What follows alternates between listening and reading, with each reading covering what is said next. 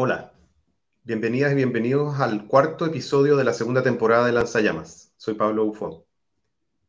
Esta pandemia que enfrentamos se nos presenta como un acontecimiento particularmente global y esto se evidencia en una serie de aspectos. En un primer lugar, la casi total movilidad de personas y de mercancías a lo largo del mundo se presenta como un evidente factor de contagio y de transferencia del virus, de transmisión del virus. Y eso significa que la velocidad a la cual estamos enfrentando esta pandemia es inédita en la historia de la humanidad. Por otro lado, este fenómeno global de la pandemia nos ha evidenciado la fragilidad de la economía capitalista y su incapacidad para enfrentar una crisis como esta, de esta magnitud, sin matar directamente a cientos de miles de personas y poner en riesgo la vida de muchas más. Por, por lo mismo, eso nos pone en una aparente dicotomía entre la economía y la salud, o la economía y la vida, que es como nos la han querido mostrar, pero en realidad es una contradicción entre esta economía y salvar la vida. Y eso, por lo tanto, tiene el corolario de que necesitamos otra economía.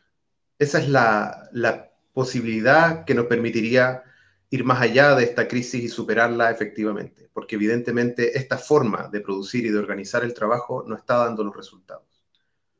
Esta tensión entre esta economía, entre salvar esta forma de la economía y salvar la vida de las personas, es una tensión permanente en la economía capitalista, pero que se ha agudizado en, los en las últimas décadas y sobre todo en los últimos años en que la tendencia ha sido a la baja del crecimiento mundial y por lo tanto a una menor disponibilidad de los recursos, por ejemplo, a manos de los estados para poder llevar a cabo programas sociales que en el pasado habían cubierto algunas de estas contradicciones, algunas de las desigualdades que el mismo capitalismo va generando.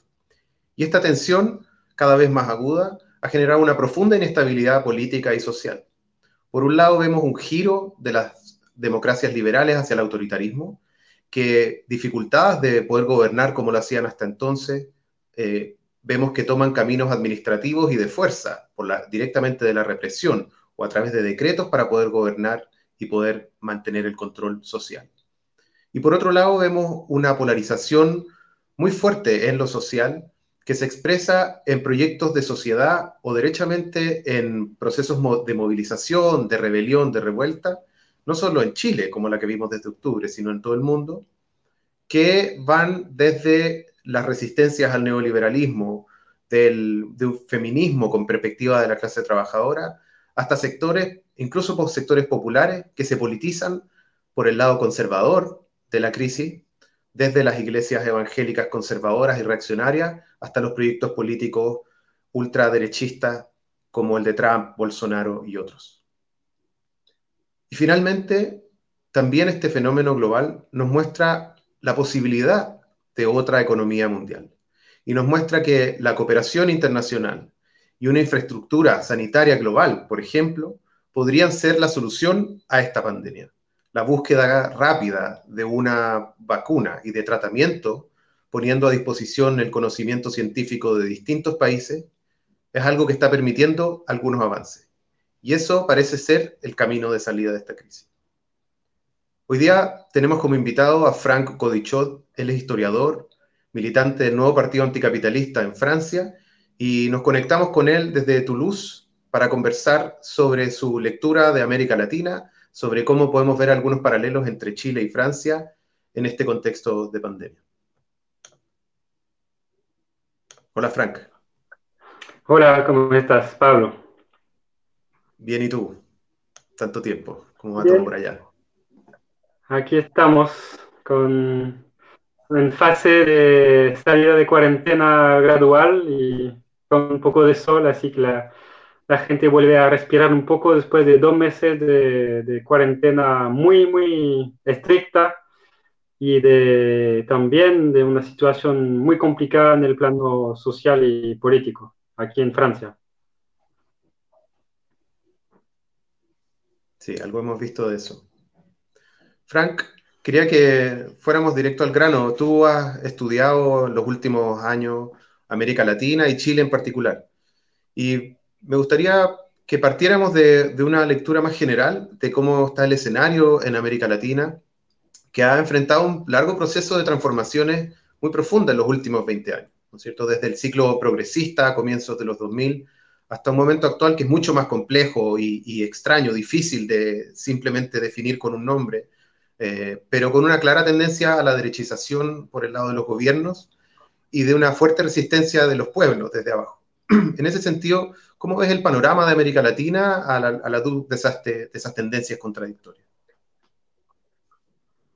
Bueno, sí, yo creo que tú lo, dijiste, la, lectura de, de, América Latina actual es bien compleja. Yo creo que si bien eh, durante un tiempo hablamos del famoso ciclo progresista, ¿no? Eh, de, de la elección de Chávez, digamos, hasta su muerte, o de la elección de Chávez hasta eh, el, impeachment y el golpe institucional contra Dilma Rousseff en Brasil.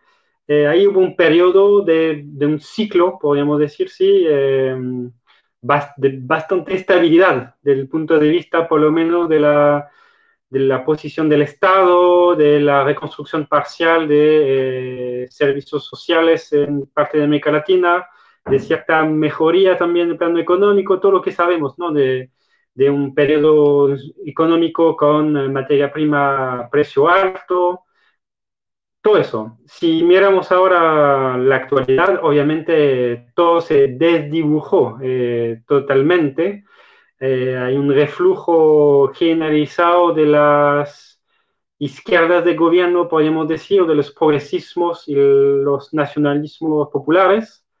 Y em, efectivamente, también una ofensiva muy aguda, muy em, directa de fuerzas conservadoras que van desde eh, derechas neoliberales, neoderechas, hasta extrema derecha con tinte evangélico.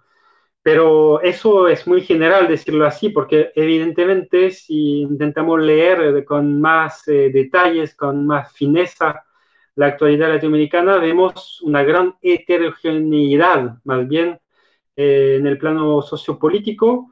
Eh, eso sí, con una clara ofensiva de las clases dominantes, una clara ofensiva eh, de la geopolítica estadounidense, eso no, no cabe duda, eh, una clara ofensiva de los actores más conservadores de la sociedad, iglesias en particular, actores armados, eh, los estados, la, la digamos, la, la, la, fase más represiva del estado de excepción también está brotando en toda América Latina. Entonces es un momento bien complicado que va de la mano con la crisis económica que comenzó con la crisis capitalista mundial de 2008 y eh, continuó a partir de los 2012-2013 con la caída del precio de la materia prima.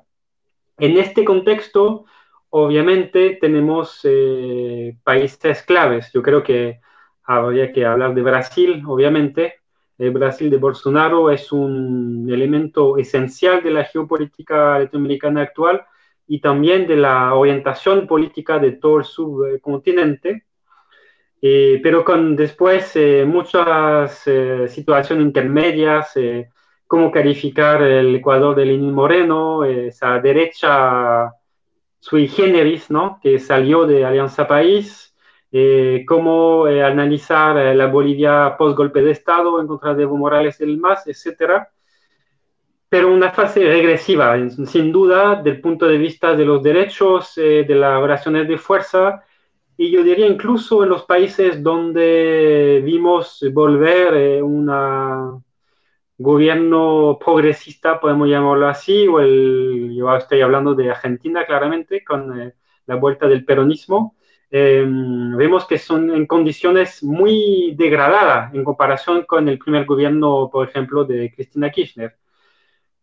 Y sobre todo este escenario bastante complejo desde el punto de vista de las clases populares, hemos visto grandes reactivación de luchas populares muy fuertes, tal, vez podemos detallar después. Pienso en la rebelión eh, indígena eh, y de trabajadores en Ecuador, pienso en la larga rebelión del pueblo haitiano y que sigue su curso, obviamente en lo que está pasando en Chile desde octubre de 2019, pero también no hay que olvidar eh, la, las grandes eh, luchas sociales y la huelga nacional en Colombia que hubo hace pocos meses, o resistencia importante de varios movimientos populares en Brasil. O sea, el escenario es bien complejo, eh, no hay una línea clara y, yo creo que la pandemia lo que vino a hacer no es eh, desplazar eso, es un elemento más dentro de un escenario bien turbulento. Claro, de algún modo viene a agudizar algunas de esas tendencias que ya veíamos. Sí, claramente. La, pandemia es a la vez revelador y agudiza eh, las tendencias de, bueno, América Latina, continente, subcontinente o continente del mundo más desigual, ¿no? Donde las, eh, las relaciones eh, sociales de clase, raciales, etnoraciales, territoriales, son dentro de las más segregadas, diferenciadas, desiguales del mundo. Obviamente un caos global como lo que es el, lo que podemos llamar el corona capitalismo, viene a agudizar todo eso de manera brutal, obviamente para los más eh, vulnerables, los trabajadores informales, las mujeres, los migrantes, eh, los de abajo en general. Y en ese sentido, Frank, ¿cuál crees tú que podría ser el impacto del coronavirus en esas trayectorias que veníamos viendo en América Latina en los últimos años, en este este vuelco hacia mayores niveles de complejidad, una fuerte polarización social y política también, y una debilidad de, en general de los, de los, digamos, de los gobiernos de poder gobernar a la manera en la que lo hicieron en los 90 y los 2000 con, con una forma de gobernanza, digamos, tradicionalmente, más tradicionalmente democrática, digamos, con sus episodios represivos permanentes, que es la naturaleza del Estado capitalista, ¿sí? pero con una forma más, más, digamos, de la normalidad capitalista que conocíamos. ¿Cuál crees tú que podría ser el impacto en esas trayectorias que venimos viendo en los últimos años? Bueno, eh, yo creo que para poder analizar la, trayectoria eh, es indispensable y a veces dentro de algunos sectores de la izquierda mundial, latinoamericana, europea, no, no, siempre es fácil hacerlo, es indispensable eh, dibujar eh, un balance crítico del famoso ciclo progresista. Es decir, no se puede entender dónde estamos parados hoy sin ver de dónde vinimos, qué fracasó ahí, cuáles son eh, las derrotas estratégicas de esta forma de gobiernos progresistas o nacional populares, em, cómo se construyó la relación entre Estado y movimientos populares, las relaciones de clase, eh, en ese escenario eh, de, pacto social al final que representaron los gobiernos progresistas, cómo se eh, rompió este pacto social con la crisis económica la nueva ofensiva de las derechas, y cómo esa izquierda mm, de gobierno, algunos dicen una izquierda también extractivista, una izquierda, eh, con tendencia hiperpresidencial, eh, también eh, sus fracasos explican, no todo, pero explican en parte el reflujo que viene después. Obviamente hay elementos exteriores que no, estoy negando, ofensiva imperialista, papel de las multinacionales, eh, de actores armados, etcétera, pero también hay elementos estratégicos de discusión que hay que dar, yo creo, dentro de la fila de las izquierdas sobre los límites y fracasos de los progresismos. Quería decir eso porque si hablamos de trayectoria actual, evidentemente hay que ver las dinámicas ¿no? de por lo menos los últimos 30 años eh, como, como mínimo. Aprovecho que estamos eh, juntos para decir que mm, publicamos un pequeño libro con Massimo Modonesi y Jeff Weber, que se llama Los gobiernos progresistas en América Latina, que está online, está en abierto, está gratuito, y que es una invitación, un ensayo, a la, una invitación al debate sobre eso. Yo creo que es todavía es de actualidad pensar eh, estratégicamente los fracasos y obstáculos de los gobiernos progresistas para después poder proyectarse desde la izquierda eh, anticapitalista, desde la izquierda eh, de abajo, digamos. Y, vamos, a bueno, vamos a compartir el link del libro en, en el programa, al final. Perfecto. realmente es una invitación al debate, es un, un ensayo que no, no, da conclusiones tajantes nada de eso, pero más bien intentar poner un poco el cuchillo en la, en la yagua, ¿no? En la, para, porque es necesario, es indispensable, ¿no? Pensar, eh, entre comillas, nuestros fracasos, aunque esa izquierda no sea, no sea nuestra izquierda, pero desde el punto de vista de las grandes masas populares, eh, hubo una esperanza muy grande ahí y también una desilusión a veces muy grande. Obviamente los escenarios después son muy diferenciados entre Venezuela y Bolivia, entre el PT en el poder y, y Chávez, hay muchas diferencias. Pero en este contexto, eh, la, la, pandemia viene en un contexto bastante desfavorable de cierta manera por estos reflujos y desilusiones, pero también viene en un contexto, como decíamos, de reactivación de fuerzas populares desde abajo que, que, no pasaron por institucional, que no fueron canalizadas, y eso con muchas fuerzas, con sus límites también, porque la, cuál es la proyección política es otro debate. Pero ahí hay una fuerza y la pandemia ha sido instrumentalizada en parte por varios gobiernos ejecutivos, presidentes de la región, como eh, un elemento que permitió un poco intentar eh, opacar, controlar, eh, poner, eh, no sé, una tapa encima de estas ebulliciones de abajo, ¿no? Y se ve claramente en Chile, pero no solamente en Chile, en toda la región, incluso en América Central, vemos elementos de este índole, ¿no? Donde la, pandemia, obviamente, hay una crisis sanitaria tremenda, hay necesidad de, de activación de un estado sanitario urgente, hay necesidad de cuarentenas, etcétera pero también se ve hasta qué nivel hay, instrumentalización por parte del Estado y las fuerzas eh, de poder para eh, reactivar estado de excepción, em, estado de sitio, militares en las calles, en varios países de la región, en América Central, en Brasil.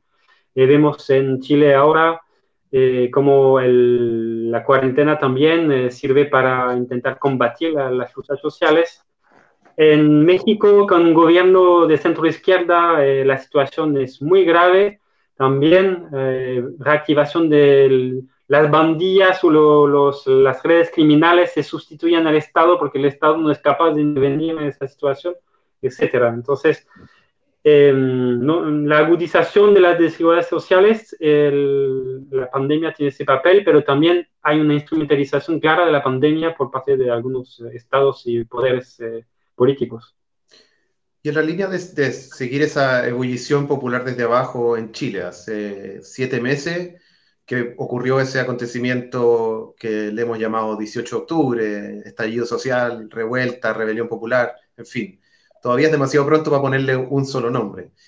Pero se abrió un proceso que aparentemente eh, agudizó una tendencia de crisis social que venía en camino, que veníamos viendo en un ciclo de movilizaciones con fuerza desde el 2011 en adelante, con temas importantes puestos en el centro de la mesa como las pensiones, la violencia hacia las mujeres y las disidencias sexuales, el, rol que tiene la privatización del agua en la crisis ecológica en Chile, en fin, una serie de, problemáticas que han estado en la palestra.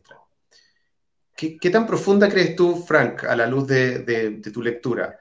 ¿Qué tan profundas son las transformaciones que eh, se inauguran con octubre o que se, que se continúan o se profundizan con octubre? ¿Qué efecto pueden tener de largo plazo en la sociedad chilena? Bueno, eh, a mí me gusta la idea de rebelión popular, ¿no? Eh, desde octubre yo creo que hay una rebelión popular amplia, muy amplia, con muchos actores diferentes, como bien lo dijiste, pero es una, de una profundidad mm, bastante gigantesca y eso no, no se va a poder, eh, mm, ni la pandemia lo va a poder, eh, digamos, desplazar. Mm, es, eso está, está claro. Lo, lo, lo, que pasó desde octubre realmente es una impugnación radical ¿no? de, del, modelo neoliberal chileno heredado en parte de, Pinochet, pero también, recordemos, profundizado en algunos aspectos durante la, la más llamada democracia de los consensos, ¿no? desde los 90.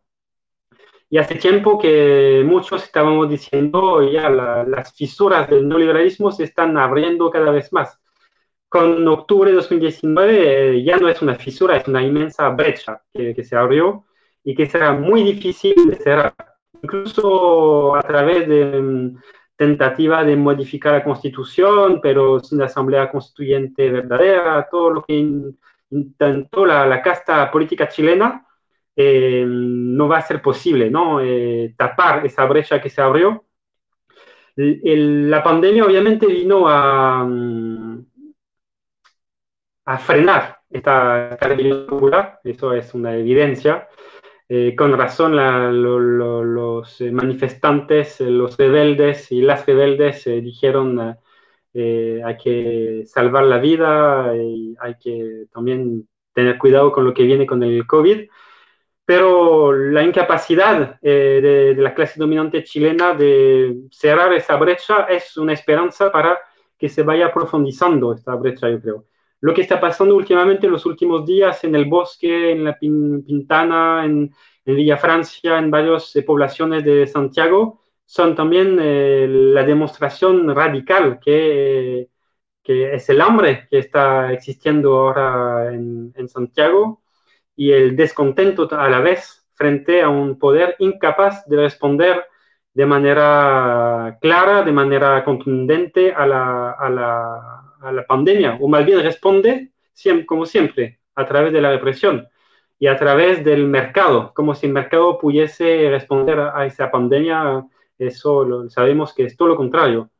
Entonces, eh, el gran desafío para la movilización popular chilena es también la, como reagruparse de nuevo em, apenas sea posible eh, para exigir eh, no solamente no más AFP, eh, no solamente nueva constitución, pero también todo lo que sabemos, ¿no?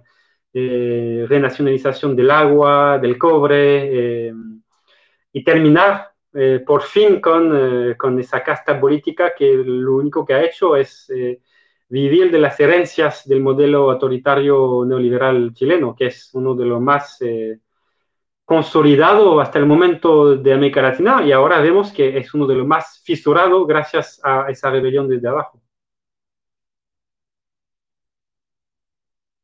Uno de los puntos que ha sido, que ha sido fuerte en los, últimos meses, sobre todo desde el, el acuerdo por la paz social la nueva constitución, el 15 de noviembre del 2019 es la, el, cambio constitucional. Y ha sido una, una discusión muy grande que ha generado también una, una polarización importante. Eh, dentro de, en general, digamos, en el arco político completo, pero también dentro de la izquierda, entre, entre una posición que yo diría que es mayoritaria, que considera necesaria un cambio de constitución y por lo tanto la necesidad de que un plebiscito sea ganado por el apruebo con una gran mayoría, eh, pero también hay sectores que son críticos de ese proceso porque ven que hay algo parecido a lo que fue el plebiscito del 88 y que sería una especie de engaño.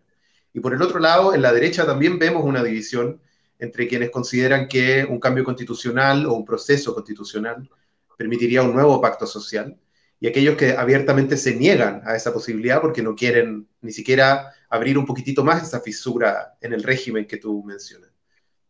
¿Qué, lectura tienes tú del, proceso constitucional que eh, lleva a cabo, impulsa el Estado? ¿Y cómo eso se vincula con este proceso destituyente y constituyente que comienza el pueblo el 18 de octubre? Bueno, e, es cierto que es una discusión de orden táctico, podríamos decir, pero con, que va más allá de lo táctico por la importancia ¿no? que tiene dentro de la arquitectura del poder y del régimen sociopolítico chileno. La, constitución, sabemos todos, todas, que la importancia que tiene en Chile desde el 80 para eh, solidificar esas herencias eh, del pinochetismo. Entonces, efectivamente, la constitución chilena tiene una importancia central ¿no? en el neoliberalismo en el país y en el funcionamiento autoritario del Estado chileno. Em, yo entiendo que la discusión sea polarizada, aguda y difícil, porque tácticamente algunos pueden decir, eh, vamos por el apruebo, incluso sin ilusión. Es decir, denunciar los límites, denunciar que efectivamente detrás de eso hay una tentativa de pacto de las élites, de las clases dominantes, que hay de nuevo tentativa de eh, controlar el proceso de octubre, pero que a pesar de todo, se puede disputar ahí un espacio sin dejar la calle. Eso lo puedo entender dentro de la discusión. Pero se, ve también que hay todo un sector de la izquierda que eh, plenamente cree en, en, este proceso. Hemos visto amplios eh, sectores de Frente Amplio que fueron artífices, actores del pacto, ¿no? Eh, y eso ya es otra problemática, es pensar que desde lo institucional y desde lo institucional negociando con la derecha, la concertación, es decir, los actores que son eh, el núcleo del poder en Chile. Se va a poder eh, de a poquito romper el modelo. Eso sabemos que no va a pasar. Es un, un engaño y a veces un autoengaño total. Entonces, eh, de ahí la discusión que yo, de algunos sectores que dicen incluso no hay que participar en ese, en ese engaño. Es difícil porque obviamente a nivel masivo, popular, yo creo que va a haber mucha participación y eh, que hay mucha gente que sí va por el apruebo con o sin ilusiones, eh, porque ya ven que es algo que arrancó la rebelión de octubre a pesar de todo. Y en ese espacio, eh, obviamente que hay que dar la, discusión. Yo no voy a, no puedo dar desde Francia, sería totalmente indecente eh, trazar alguna línea o qué sé yo, obviamente.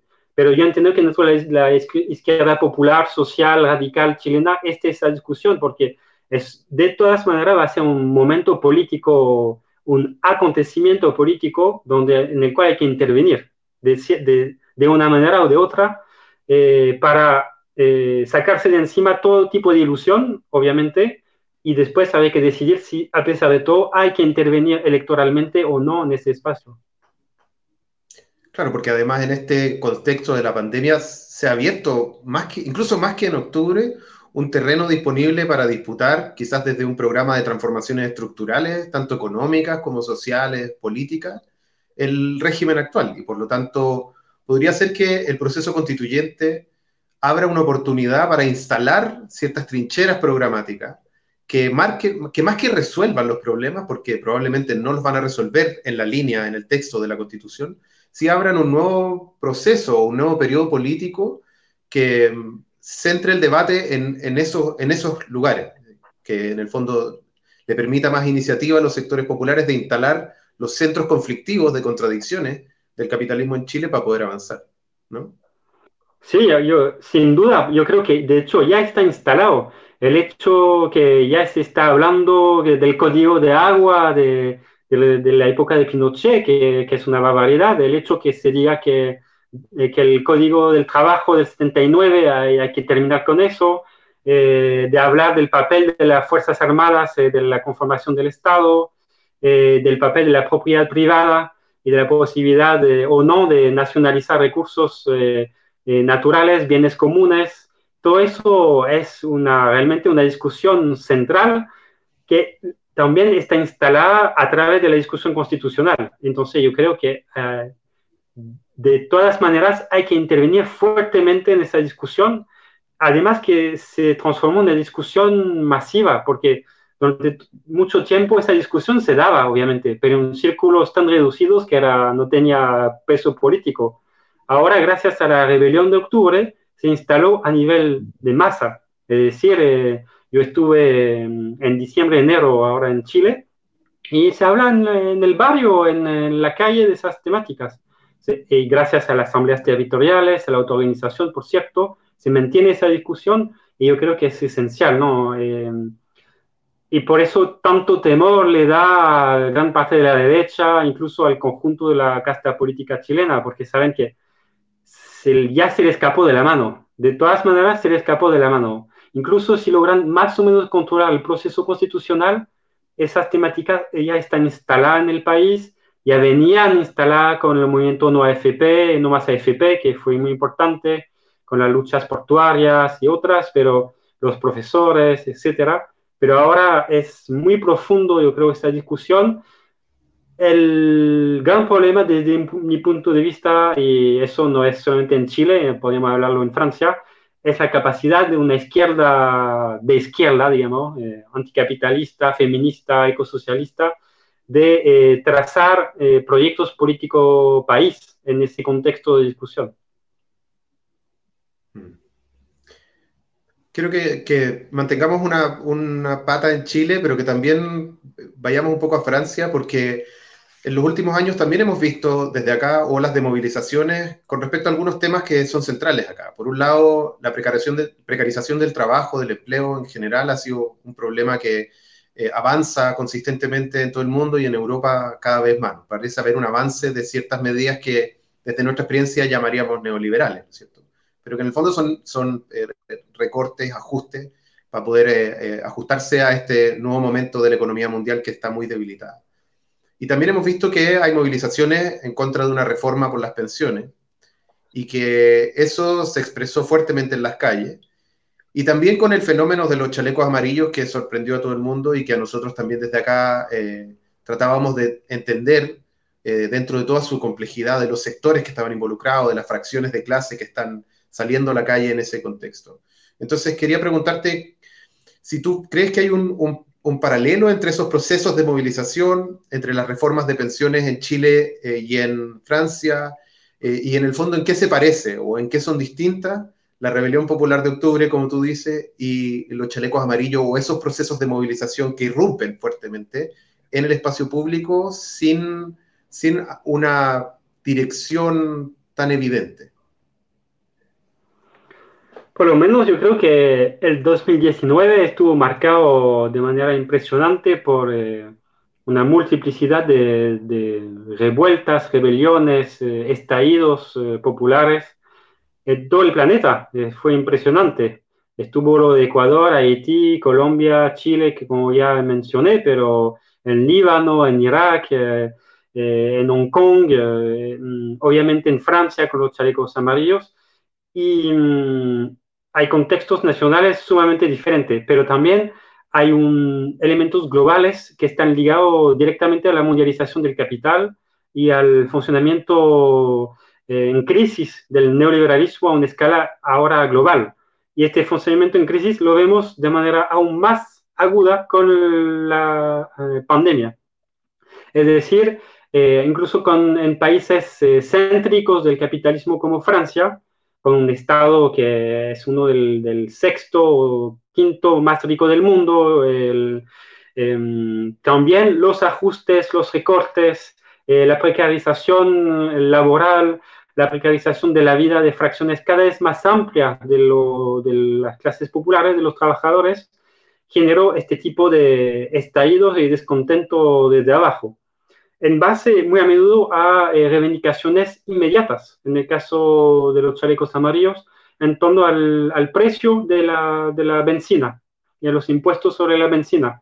Pero eso se ha visto de la misma manera en Chile, Chile con la tarifa del metro, eh, en, em, de la misma manera en Líbano, en Haití, etc. Entonces, hay elementos en común. También otros elementos en común es que son sectores eh, a menudo a menudo precarizados y poco em, encuadrados o poco, poco organizados en organizaciones tradicionales, tipo partido, sindicato. Eh, no, se, el movimiento se hace por fuera de estas organizaciones. En Francia, de hecho, eso generó una gran discusión en los sindicatos, eh, porque los sindicatos, al principio de los chalecos amarillos, estuvieron hasta con una hostilidad muy marcada hacia ellos. En la izquierda también, la izquierda, desde la izquierda anticapitalista a la más reformista, hubo un momento de decir, ¿qué es eso? ¿De dónde sale tanta gente eh, que de pronto se pone estos chalecos, ocupa las rotondas, los espacios en las carreteras y eh, en pocos meses ha sido capaz de hacer retroceder Macron, ha sido capaz de obtener eh, centenares de millones de euros de apoyo, a pesar de todo, eh, lo que los sindicatos y nosotros fuimos incapaces de obtener en los últimos 20 años.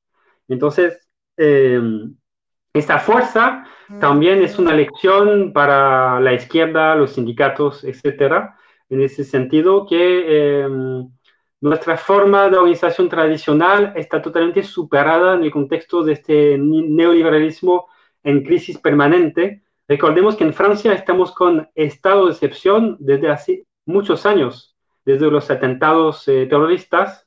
Tenemos un estado cada vez más autoritario, donde hay leyes de excepción que fueron integradas a la Constitución, donde tenemos militares en el espacio público de manera permanente. Eh, hay que recordar eso los niveles de represión contra los chalecos amarillos, pero también contra el movimiento sindical de las pensiones, ha sido eh, devastador, devastador.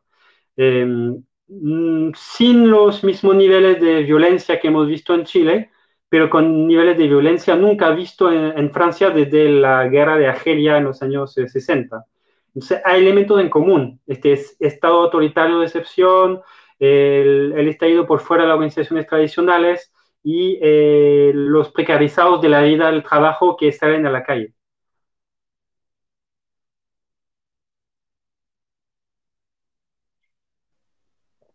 Frank, y en, ese sentido quería volver a un, a un, punto que mencionaste antes, que tiene que ver con el rol que pueden tener en este contexto, o que deben tener en este contexto, las izquierdas radicales, las izquierdas anticapitalistas del mundo.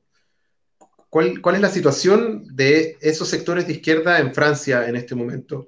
Que en las últimas elecciones tuvieron una aparición detrás, digamos, de la, candidatura de Mélenchon, pero que se desinfla rápidamente como, como, como, algunas otras candidaturas que conocemos también que vienen de esa aparentemente nueva izquierda. Sí, eh, bueno, yo partiría diciendo que primero eh, mucha humildad, eh, mucha humildad, porque yo creo que no estamos a la altura de lo que necesita el momento político, tanto en Francia como en varios otros países del, del mundo. Es decir, yo creo que una de las características muy dramáticas de este momento social y político es el desfase entre hay conciencia a un nivel cada vez, cada vez más masivo que el capitalismo nos conduce al desastre, a una crisis de civilización, incluso a un derrumbe civilizatorio. Y eso con la pandemia se extendió mucho, impresionante. Es decir, la gente ahora le habla de capitalismo devastador y está de acuerdo, lo que no era el caso hace pocos años atrás. O sea, hay una conciencia cada vez más aguda que el capitalismo nos conduce a un derrumbe realmente muy, muy profundo de, nuestra vida en el planeta, simplemente. Y en, a frente de eso, una gran incapacidad de presentar proyectos alternativos eh, de escala masiva. Y en este sentido, hay un, también un déficit de la izquierda eso es evidente. Todavía somos minorías y sin capacidad de hablarle masivamente a la gente. Em, en este contexto eh, hubo varias tentativas a nivel global de lo que podría llamar un neoreformismo o izquierdas eh, progresistas eh, neoreformista que apostaron al reconquistar lo institucional para desde el Estado por lo menos comenzar a transformar la, la sociedad y la vida. Mélenchon y France Insoumise en Francia, Podemos en España, la tentativa y el desastre de Siriza en Grecia, Frente Amplio en Chile, y así podemos seguir. Es decir, hubo un espacio ¿no? entre los sectores más eh, revolucionarios, anticapitalistas, radicales, y eh, la socialdemocracia en plena bancarrota. Ahí se abrió un espacio para formas neoreformistas más institucionales, pero también que supieron entender un poco lo que estaba pasando en la calle, los indignados, eh, etc. También estos proyectos están en crisis ahora. Eh, por lo menos France Insoumise en Francia le cuesta muchísimo eh, reubicarse políticamente, tienen menos acceso a los medios, también menos presencia en los movimientos sindicales y populares, así que hay una real dificultad. En España vemos crisis interna, sectores de Podemos que salen y la mayoría de Podemos que entran gobierno con el PSOE, que de esta manera, si leímos lo que decía Podemos en todos estos últimos años, es eh, eh, una contradicción radical, ¿no? Pero que sí eh, logra implementar algunas reformas desde el gobierno, por cierto. Y el Frente Amplio en Chile, yo creo que, bueno, ustedes saben mejor que yo, pero una crisis tan profunda que casi el Frente Amplio ya no tiene capacidad de intervención política desde la izquierda, de esta manera. Entonces, em, nosotros apostamos a intentar eh, defender eh, posiciones, eh, sí presentarse en las elecciones, por ejemplo, de, presentamos como nuevo partido anticapitalista en Francia a un obrero del sector automóvil, Philippe Poutou, que hizo una campaña muy dinámica, que tuvo mucha presencia que, tiene bastante popularidad en el país, pero con resultados electorales ridículos. Y, em, y el desafío es que tenemos la, la certeza que ningún partido en Francia, ni siquiera Mélenchon, obviamente, puede encarnar la alternativa. Eso no cabe duda. Es decir, hay que reconstruir, hay que reconstruir un proyecto eh, anticapitalista amplio y a la vez que no tenga ilusiones sobre la posibilidad de reformar desde abajo, de reformar eh, de a poquito desde la institucionalidad. Es el gran desafío del momento y con la pandemia se está dando una discusión bastante interesante, eh, la verdad, con eh, espacios eh, sindicales, sociales, asociativos. hay incluso una radicalización de ONG impresionante sobre el, lo que se llama aquí el jour d'après, el día después. Es decir, cómo pensar el día después, porque si no pensamos una alternativa al día después, es decir, volveremos a lo que dice Macron, a lo normal, pero esa normalidad es el problema. Esa normalidad es lo, que ya no queremos. Esa normalidad es la precarización de la vida, es la precarización del hospital, es el neoliberalismo, es eh, una industria que contamina y devasta todo. Entonces, el gran desafío es cómo una izquierda social y política puede conversar más allá de sus diferencias estratégicas por lo menos para tener frente unitarios para defender un programa mínimo ¿no? de urgencia social, democrático y ecológico. Dentro de eso, por ejemplo, está eh, no pagar las deudas, que, la, que, el Banco Central Europeo, eh, entre comillas, nacionalice las deudas y que ya no hay que pagar las deudas. Está eh, terminar con las actividades más contaminantes y hacia un programa de transición ecológica con reconversión de los empleos, obviamente, sin despedir a la gente. Está eh, terminar de pagar dividendos a los accionarios, simplemente. Que esta plata vaya para sanidad, para enfrentar la pandemia, para reforzar los sistemas eh, comunitarios de, de salud. Em, hay toda una discusión también sobre reforzar servicios públicos, sobre impuestos hacia los más ricos, con impuestos muy progresivos hacia los más ricos, prohibición de paraísos, paraísos fiscales para reorientar toda esa plata hacia una transición ecológica social. Eso no es la revolución, ¿eh? no es romper tampoco con el, con el capitalismo, pero sería ya un plan de urgencia unitario amplio para comenzar a, a activarlo desde los sindicatos, desde el lugar de trabajo, desde la, universidad, y como plan de lucha, de cierta manera, en Francia frente a Macron y su mundo. Me llama mucho la atención que muchas de las propuestas que, que planteas, de, estas alternativas que pueden surgir ahí, podrían aplicarse en casi todo el mundo, ¿no es cierto? Y tiene un poco que ver con algo con lo que partíamos el programa de hoy, que es la, el carácter global de, esta crisis que muestra el carácter global también que deben tener las soluciones. Y en ese sentido parece haber una oportunidad no solo para un programa de transformaciones en perspectiva anticapitalista, o sea que desde este programa mínimo, al pensar el día después, pensemos en una transformación estructural, sino que también está la oportunidad para que ese programa eh, se piense, se desarrolle y se luche, se combata en perspectiva internacionalista también. Sí, de, hecho, es justamente lo, que te quería decir es que esto la tenemos una, se, siente fuertemente aquí esa necesidad. Primero a nivel europeo, porque es bastante desastroso la demostración que hicieron los jefes de Estado de la Unión Europea es muy, muy penoso. Es decir, la Unión Europea simplemente no existe. Cada gobierno tuvo su propio plan a la pandemia, no hubo ninguna coordinación europea.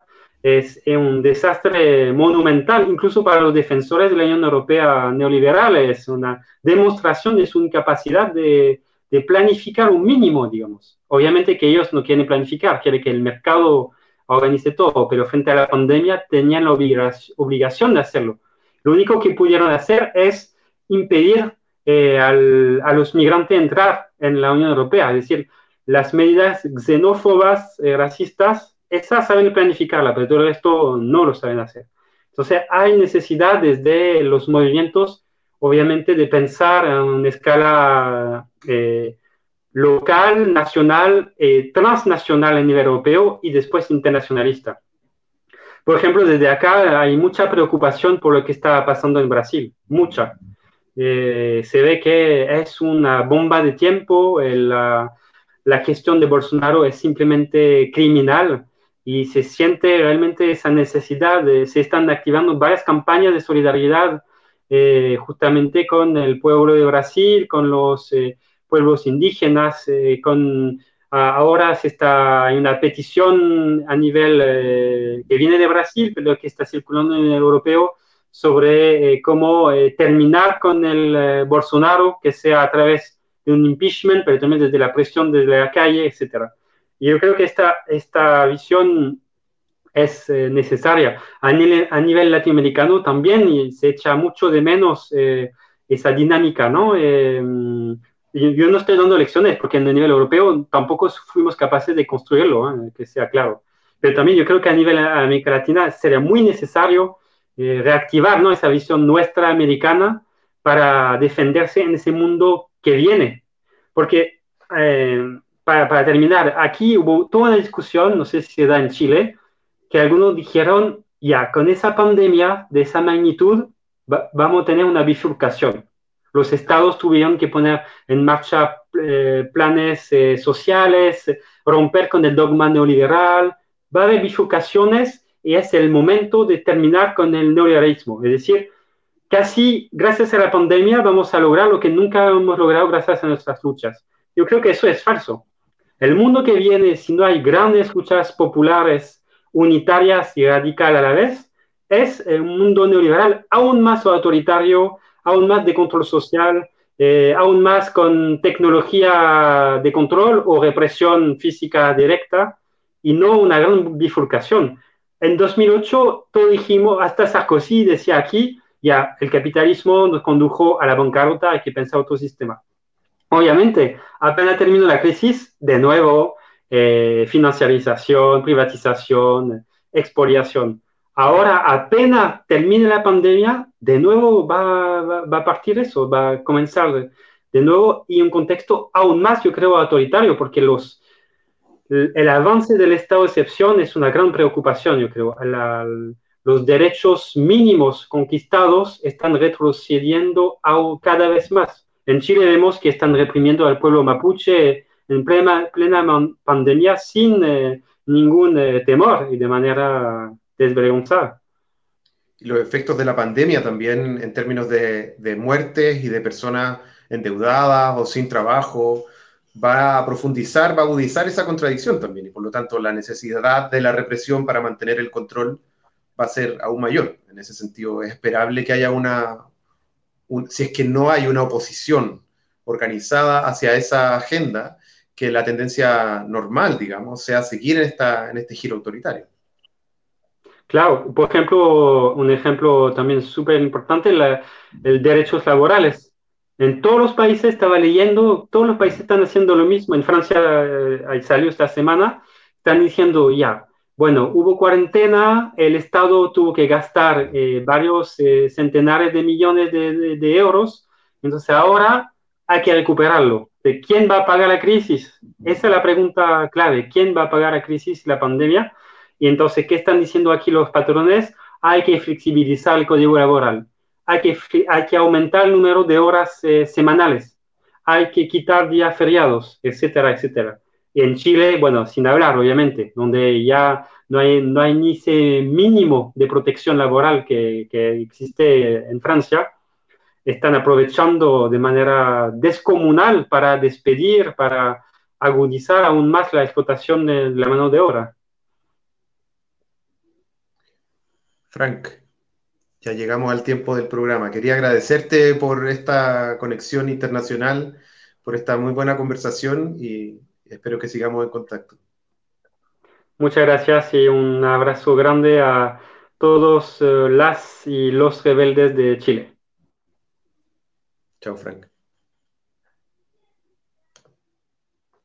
Bueno, ese fue Franco Dichot. Vamos a compartir el link a su libro que comentó. Va a estar en, la descripción del video para que puedan descargarlo, difundirlo, comentarlo.